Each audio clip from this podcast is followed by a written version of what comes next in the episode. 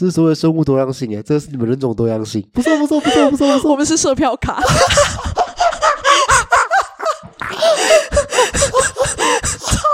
我靠，对，你越越来越危险。有时候我我是售票卡一部分，我可以讲吧。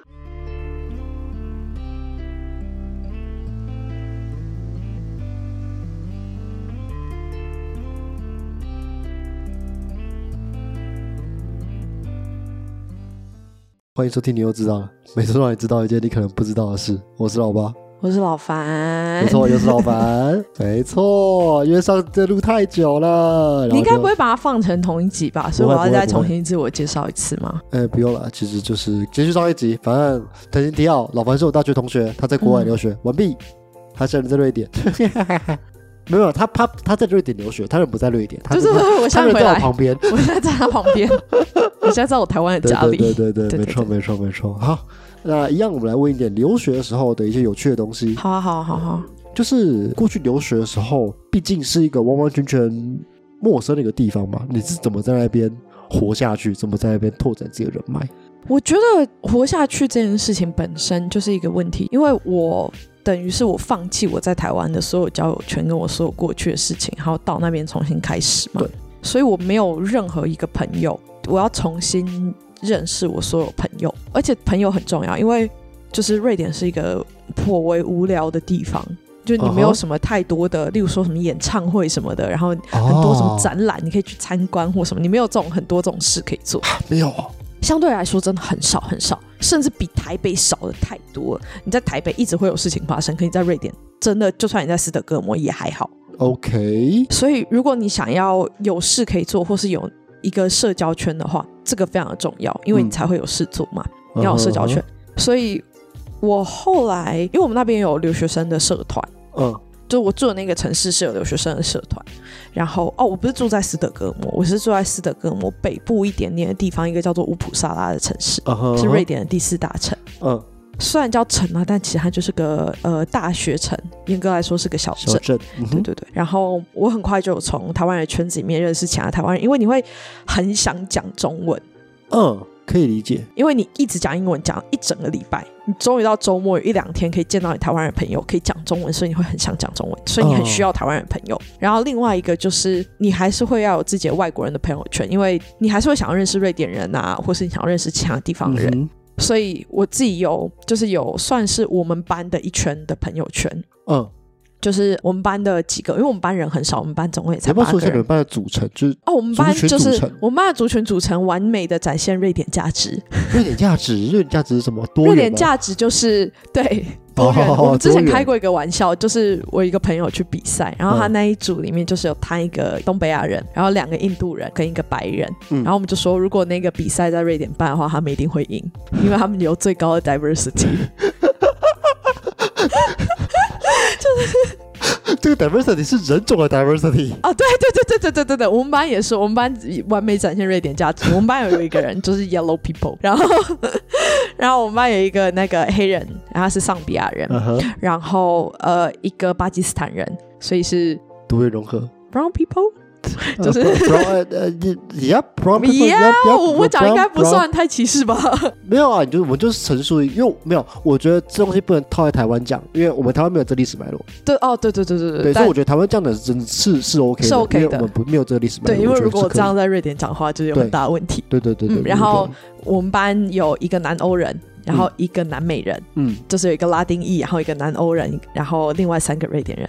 哦，是我们班。的 diversity 非常高，我们完美展现瑞典价值。这是所谓生物多样性哎，这是你们人种多样性。不错不错不错不错不错，我们是售票卡。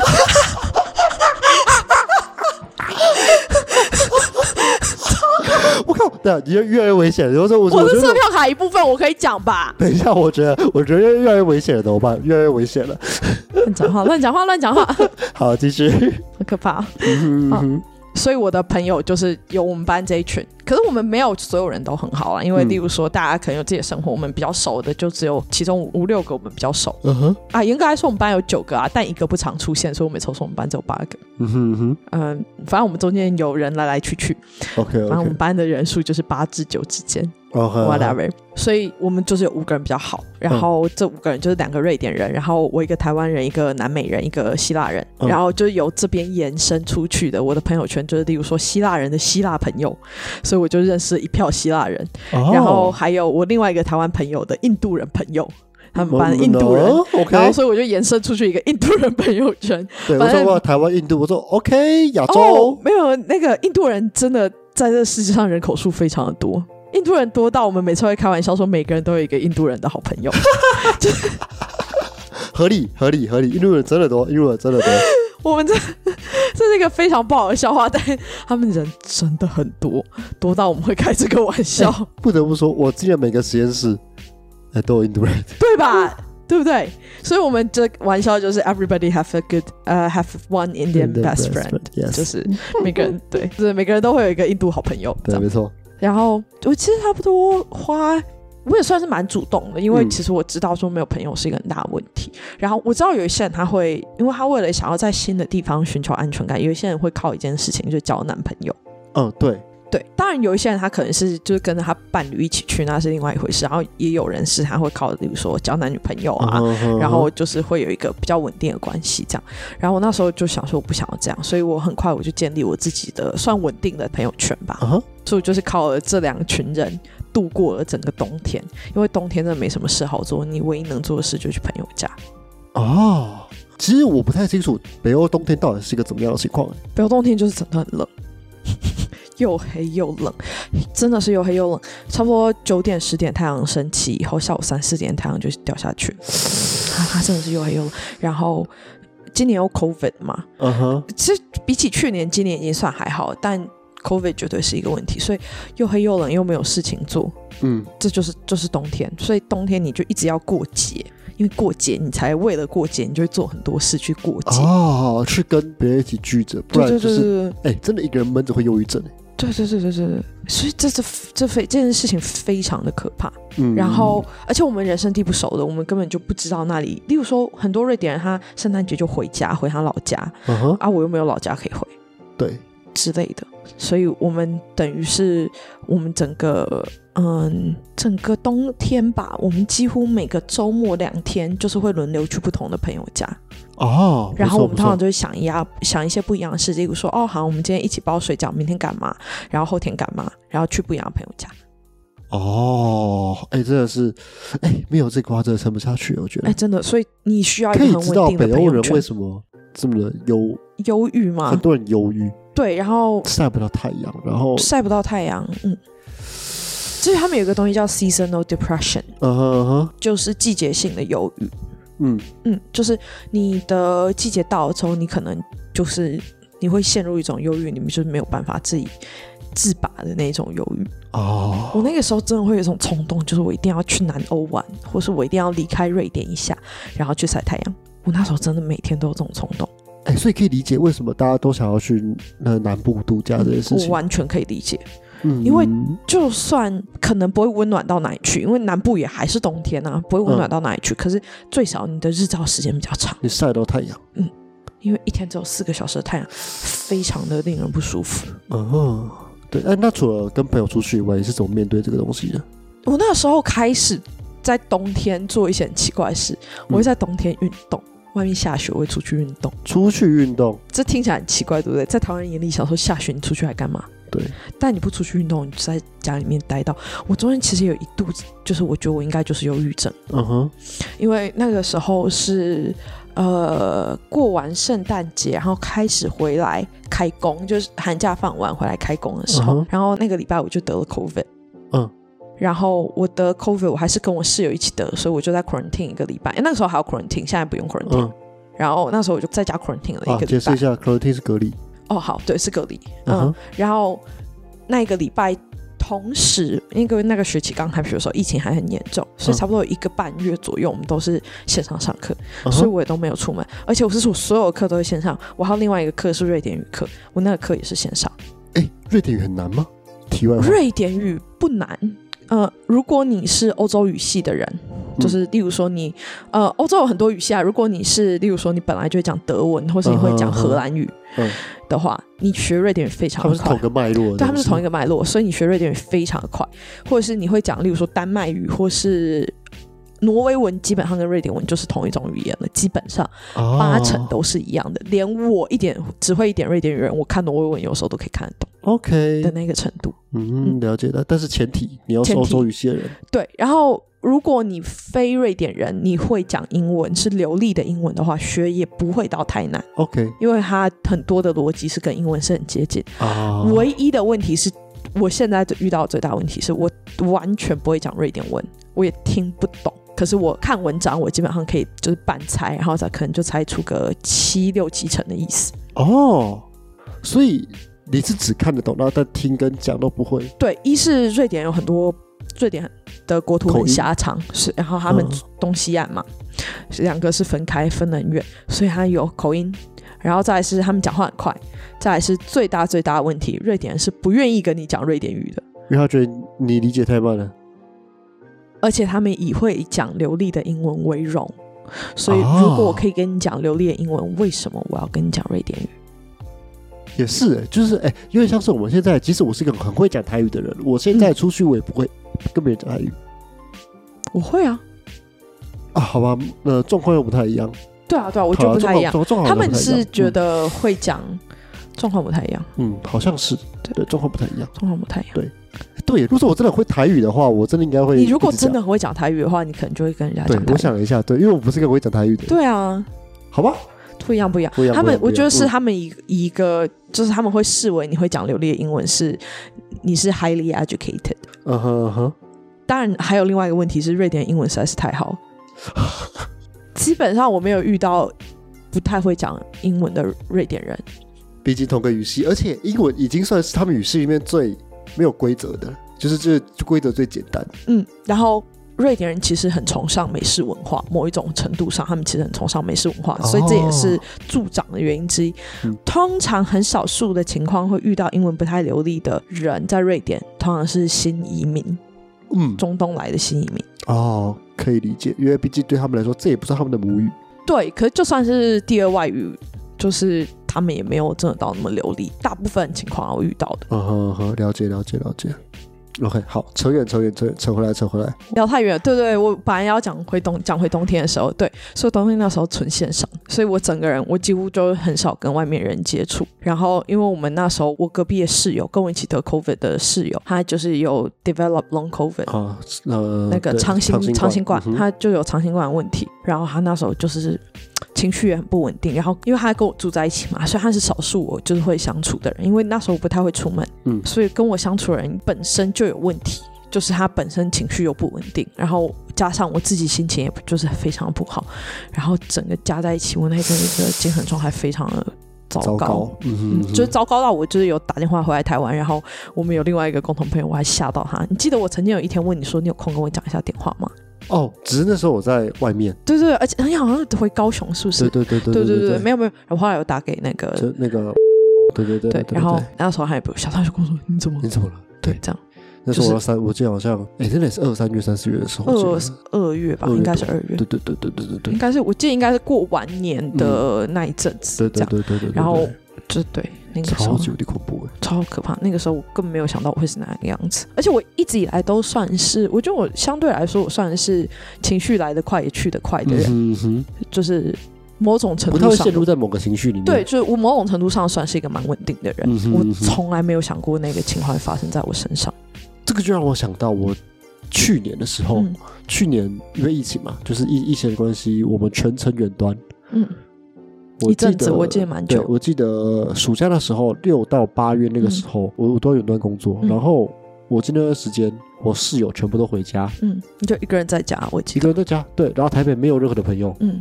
然后我记得就是我唯一会讲到话的就是店员，就说哦我要这个，好拜，嗯，就这样，然后我没有跟任何人讲话。那时候我想说，虽然那时候我觉得还好，但我觉得已经，如果说再这样下去，我真的也会闷出一点病。嗯，没错没错很，恐怖。就是你没有跟真人有 real connect，就是嗯，没有真的互动对，对没有真的跟连接，对对对对对对对，或是你的连连，接，因为对我来说，那个时候就算我有真的互动，我那个连接也很不稳定，又很不健康，对，嗯所以。对，那是一个很大问题，而且我那个当下，其实我知道我问题很严重，嗯可我那个当下，我其实没有办法好好面对我自己的这些问题。嗯我也是一直到后来，就是我过一段时间，可能差不多到四五月，我人比较好的时候，我才回头来思考那时候到底发生什么事。只是我觉得你在当下你很难做出正确的判断，说我应该要去寻求帮助这件事情，这是很困难的而。且不是我一个人情绪不稳定，就是我们我有几个比较关系比较好的台湾朋友，大家在那个时候都是就是非常非常的我觉得状态都非常不好，嗯我觉得应该就是刚刚讲的那个那个季节性的忧郁症。绝对有绝对有一定程度的关系，这必须要说，了解了解了解了解。啊很不容易耶，很不容易，啊。没有想哎、到真的到北欧真的是一个这么北的地方，然后嗯又是一个亚热带人种，冷，对，看不到太阳，然后我觉得那时候有离念乡背景。书吧，对。离乡背景，然后又有就是课业压力嗯综合起来，那时候就大爆发。辛苦了。嗯，现在回想起来会觉得说哇，就我觉得其实嗯那个过程里面，我有很多不一样的体悟。怎么说？嗯，就是例如说，我后来有时候我再回想这件事，然后有一些我回来台湾之后，我就偶尔还是有跟几个朋友小聊到说，哦，那时候有这情况，然后他就说你应该要打电话给我，like 我可以 cheer you up，就我可以让你心情变好。可是其实我觉得我不需要心情变好，就是心情变好这件事不重要，我需要是稳定的心情，对平静就好。这件事情我以前从来没有办法理解，而且我觉得没有经过这个人，他不会理解，他会跟你说我希望你心情变好，但我他不需要啊。我觉得问题在于说波动这件事情，嗯你情绪的波动其实会让你整个人的影响很大很大很大，因为你一旦开心起来，那你要怎么处理你的不开心？对，就是就是你当这个情绪过了之后呢，嗯你要怎么办？因为我们不可能一直都在这里，就是我们可以陪你讲个电话，你可以开心一下下，嗯但是后来之后你就会发现，哎，我还是在国外，我还是一个人，嗯我没有办法去你对于现实有一些无力的对部分，你们无法改变对对。对对对，你就是在国外，你没有办法改变这件事情，你没有办法把你的朋友全部搬来这里，没有办法。而且你身边的朋友们也跟你面对到一样的状况的时候，嗯啊，真的很恐怖。对，所以我觉得有时候，或者是我其实可以更理解别人，就是比较，我觉得比较复杂的一点情绪吧，嗯，就是例如说，呃，超乎于说心情好坏本身更复杂的情绪，我现在能比较理解理解那件事情。些事情。OK OK cool，嗯哼，所以好啊，好，跳脱这个比较比较沉重一严肃的话题，严肃的话题，没错没 错。这是我们下一个问题，我还是有点严肃。好，你你说，哎，之后会想在瑞典工作吗？在欧洲那边？其实我蛮喜欢，呃，扣除 seasonal depression，我蛮喜欢瑞典的，我其实蛮喜欢瑞典的环境。嗯，就是我喜欢一是他们的合理工时，多合理不太加，班多合理。基本上不太加班，当然还是会加班，可顶多就是八点就是极限。在台湾加班十一二点是常有的事吧？上过班的就知道，在台湾十一二点才有事，所以八点就是极限这件事，我觉得颇合理。哎，这让我想到另一件事情是，因为我之前在公司，我们那那个部门也是常常加班，嗯。然后通常呢，即使我要加班，我还是我们办公室最早走的那一个，我就是拎起包包然后说大家拜拜，对，然后只要他们看到我七点还在的时候，然后就说哇，今天你还在？欸，我我就跟他说干，你以为我想哦，可是这就是真的、啊，而且大家你看七点的时候，大家还觉得是一个常态。对，这件事情就是不合理的，就是我会觉得七点我不该在这里，我要走了，我家离这里很远，我不该在这里的，而且甚至有个人住基隆，就是我觉得这件事情很不健康，是因为你没有剩下的时间了。我因为我会不愿意留下来的原因，是因为我有太多事情要做了，对我要录音，我要写稿，我要做一大堆的事情，我不可能留在这边陪你。而且重点是，这就是超乎我工时啊。对，而且你没有付我这么多钱，就是你付我钱不够多，足以买我生活，我我生活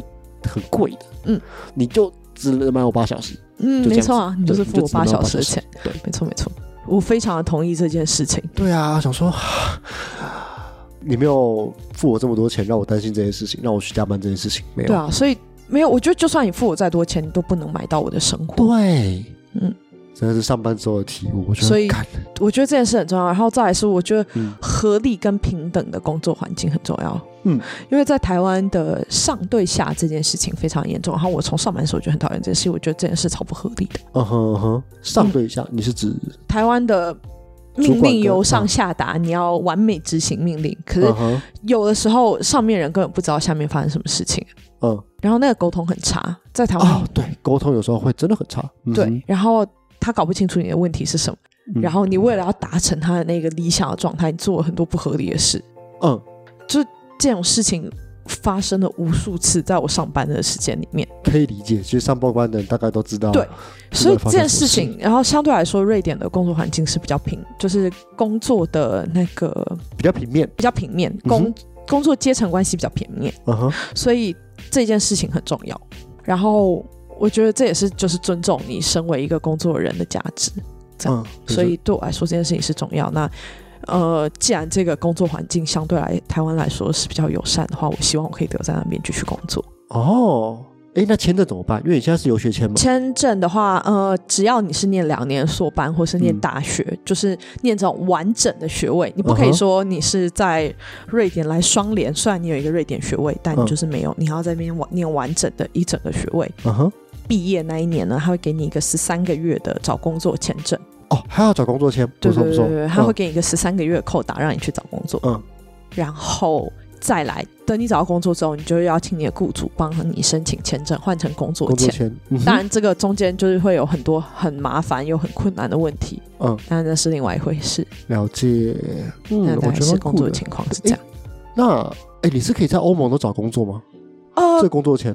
基本上，我有的签证是任何一个雇主愿意帮你申请他国家签证都可以啊。都可以。OK，所以说欧盟里面任何国家愿意帮你都可以。对对对对对，任何一个国家愿意帮你申请，可是要申请他自己国家的签证啊，他当然不可能是一个找德国公司申请我瑞典签证，那当然是不可能，那是不可能。OK OK，我觉得哦，所以这个东西就可以在那欧盟去这样做这些东西。对，因为基本上瑞典你要出去欧盟其他国家，你就就出去了，你也不需要看什么证件。嗯哼，了解了解了解。嗯，哎，那再问另另一些问题是，毕竟之后找工作嘛，对，你要如何去累积这些工作的人脉？以后你要实习吗？我有想要找过实习，但后来我发现说，因为实习通常都希望你实习要是实习半年，嗯，那我们学校的课程安排是不太可能这么做，所以我后来是没有找到实习的。哦，那可以在嗯，你毕业找工作的那个签证里面去实习，然后转正吗？是有可能。我有想过这件事情，当然也可以直接找工作。那找工作，我觉得很重要的一件事情就是实习转正是最容易的。对。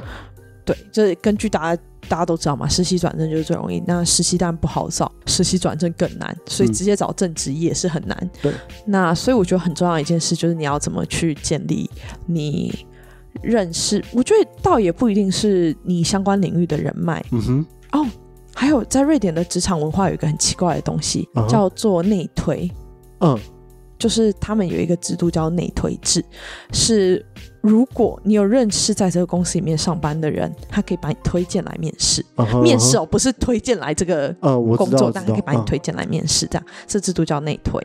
所以首先有一件很重要的事，就是你要去认识你这个相关领域在这领域工作的人。嗯，然后让他愿意推荐你进他们公司，或对，或者是说他可能会知道他们公司有一些名额。那名额一开，他会跟你说：“哦，有名额，你可以来看看这个缺是不是你想要。”台湾也蛮多是也也是类似制度，就是类似这种制度。台湾有时候是推，就是你知道前同事觉得你做不错，然后就是要介绍你来他的新公司，或是对对对，就是这样，或是哦，我去找某一个人，这种就建立人脉。那我觉得建立人脉的话，比较容易的话，当然就是一样从你是台湾人下手，所以我就会去一些台湾人的活动去认识别的人。哦，例如说会有什么商会、青商会啊、商台商会啊这种商会，好玩吗？嗯，就是你是认真的去认识人，嗯，所以你是一个嗯，有点像是半面试半认识朋友的态度吧，在认识人。了解了解了解，嗯嗯哼嗯哼。然后我觉得还不错，就是我觉得在瑞典的台湾人社群算是蛮愿意分享这些经验的，嗯，因为我觉得社群相对小，然后也比较紧密度也比较高，嗯哼，彼此。会比较认识这样。了解了解。那这些时候，大家就会分享一些事情，例如说，嗯，对我们来说的文化差异，找工作上的文化差异是什么？例如说内推制这种，大家才会跟你讲，因为瑞典人不会很直白的讲清楚，嗯，确实我们就是有内推，就是呃，像是我们台湾，我我们也不会把我们自己找工作的一些细节跟外国人讲。对，对我们自己不会讲这些东西。没错，没错。可是我们自己有时候可能聊一聊，大家彼此就会交换资讯，可那就是我们在聊天的状态。嗯，所以对于外国人来说，可能就很难理解确实我们是怎么找工作。了解了那。就这个社群很重要，然后再来就是要你要建立一个你很好的 LinkedIn，、嗯，这件事很重要，非常的可能在台湾大家听起来可能会觉得说哈，为什么建议立一个好的 LinkedIn 很重要？因为建立好的 LinkedIn，你可以从 LinkedIn 连出去。要不要解释一下 LinkedIn？LinkedIn 就是 Facebook 找工作的 Facebook，、嗯然后台湾好像没什么人在用，但是在国外是国外的 HR 好，国外的猎头好像很常用这一个。没错。嗯然后国外猎头不一定是猎高阶专业人才，就是他可能只需要你是某一个领域特定的专业人才，嗯所以你有一个好的 LinkedIn，解释你是谁跟你的专业是什么是非常的重要。，OK，嗯然后还有一个另外一个是国外的 HR 也很喜欢透过 LinkedIn 来认识你，如果你是找个大公司的工作的话嗯了解了解。所以你建立一个好的 LinkedIn 跟 LinkedIn 的 connection 是非常的重要的一件事情，了解了解了解。大概是这样。那刚刚讲的商会那些东西，嗯除了让你认识人以外，他还有给你提供怎么样的一些协助或是资源吗？呃，例如说，有一些人就会透过里面认识，因为他可能会找说，哦，某一个公司的谁谁谁来，嗯然后或是什么的，但基本上也都是台湾人，那你可能就会内推，你可能就会认识这个人，你跟这些人熟，你有机会从他那边拿到内推，嗯，或是你会比较知道说某一些公司它的公司文化是什么，啊，就去了解这种公司文化的。没错没错 OK OK cool。嗯，哎，那拉回来，上一集其实你有讲到的东西是你在瑞典的生活费，其实一个月三万块，差不多差不多。那是都要花你的积蓄吗？又或者是我有一个学贷，没有？因为第一个你有学贷，我有学贷，然后有一些是我爸妈的钱，嗯哼，有一些是我上班两年的积蓄我有打工，嗯，但是我打的工是我在线上教中文，线上，对然后嗯，我知道其他人打的工是，例如说他可能会去呃，如果你会讲瑞典语的话，你的工就相对来说很好找，因为 Seven Eleven 的店员不会讲瑞典语是不行的吧？确实确实总是会遇到不会讲英文的人，嗯哼，所以例如说他有很多的工作是那种比较基层的工作，他的要求反而不是你要多厉害多怎么样，而是你要会瑞典语。哦，基层工作的要求常是这样，所以我是没有办法做任何基层相关的工作。像是外场啊，呃，就是餐厅外场或者是 seven，其实都是不行。对，因为我不会瑞典语，嗯，或者是我的我会一点，可是我瑞典语就是不够好，不够好，嗯 好到可以做那个工作，我没有嗯办法胜任。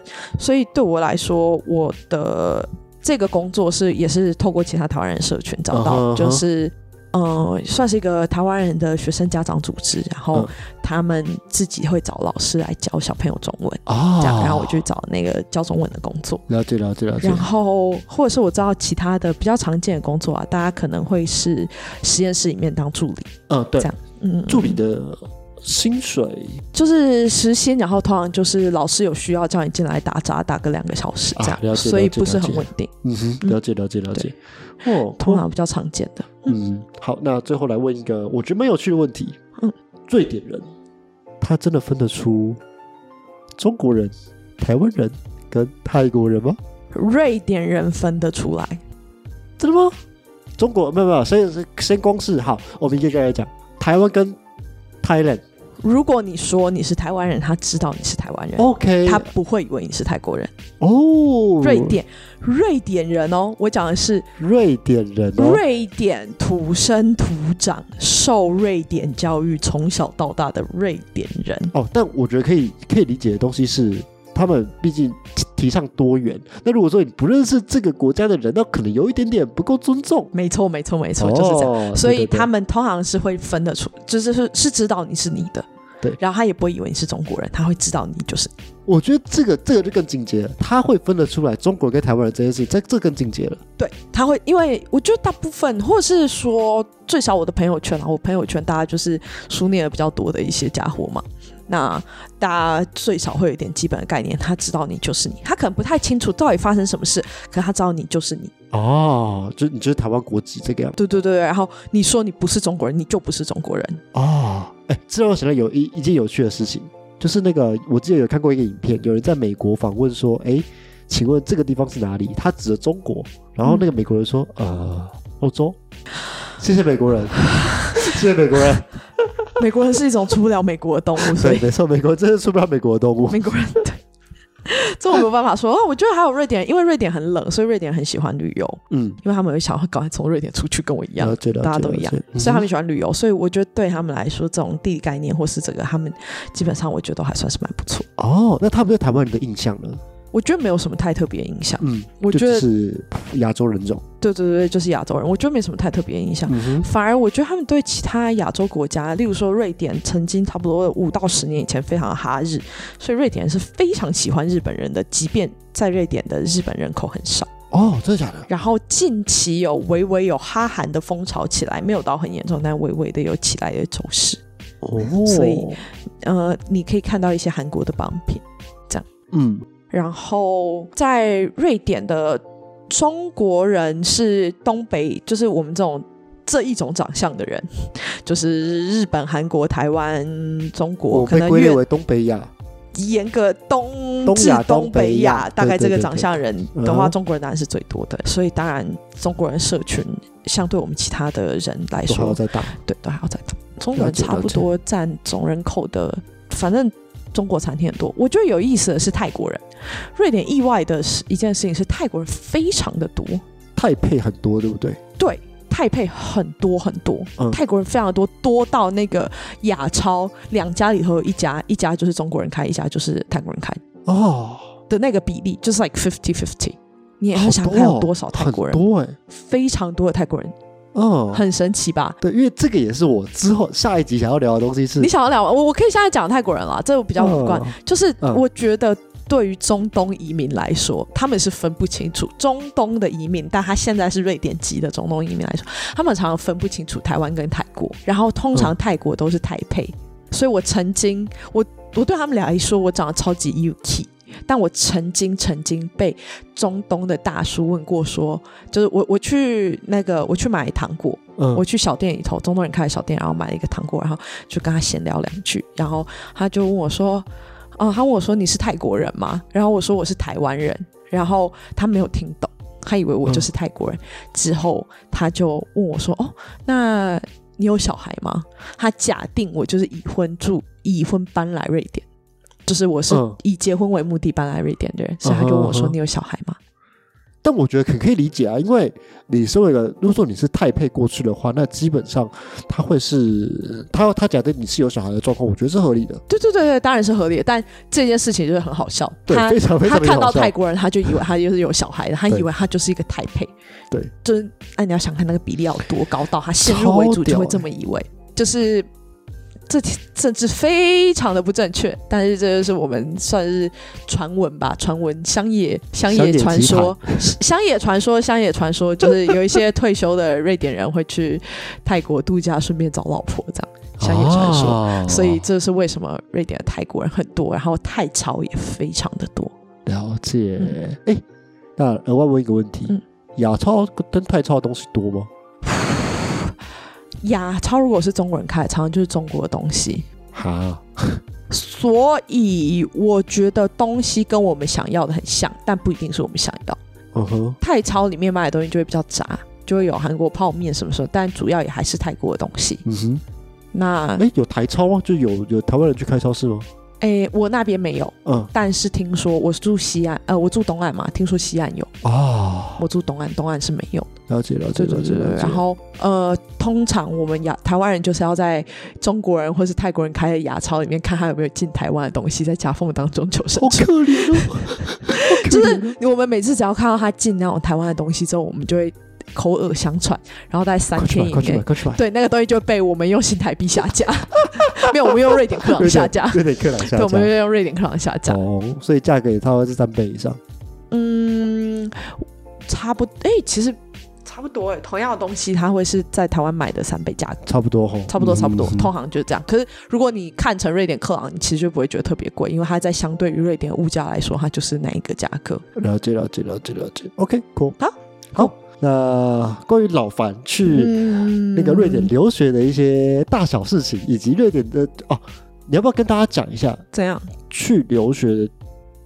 应该说最后最后嘛，对对，最后最后你帮我们稍稍总结一下，说，哎，你去留学你会有怎样的一个心理准备，或是你觉得你会跟大家说你需要面对到什么样什么样的事情？我觉得，因为其实我去过日本了，我已经在日本住过，所以我有一些基本的困难，我是可以就是理解。就是首先你要你要进入他的那个政府的 system，需要花一段时间。那我这件事我本来就知道，例如说你要什么开银行户头啊，你要拿到身份证什么什么，这本来就要花时间。所以你首先你要有一个心理准备，你要跟公家机关、别人的公家机关打交道。嗯，这件事绝对就是麻烦的。嗯，那这是呃很现实的条件，然后再来是你是外国人，所以你绝对要适应这个新的文化。嗯哼，然后我觉得这是外在条件，就是你要适应的外在条件，然后再来是你自己个人，就是我觉得你就是开阔心胸吧。嗯，因为你没有开阔心，胸，你会觉得在那边生活，每任何一件事都让你非常的痛苦，因为那是你从来没有遇过的事情。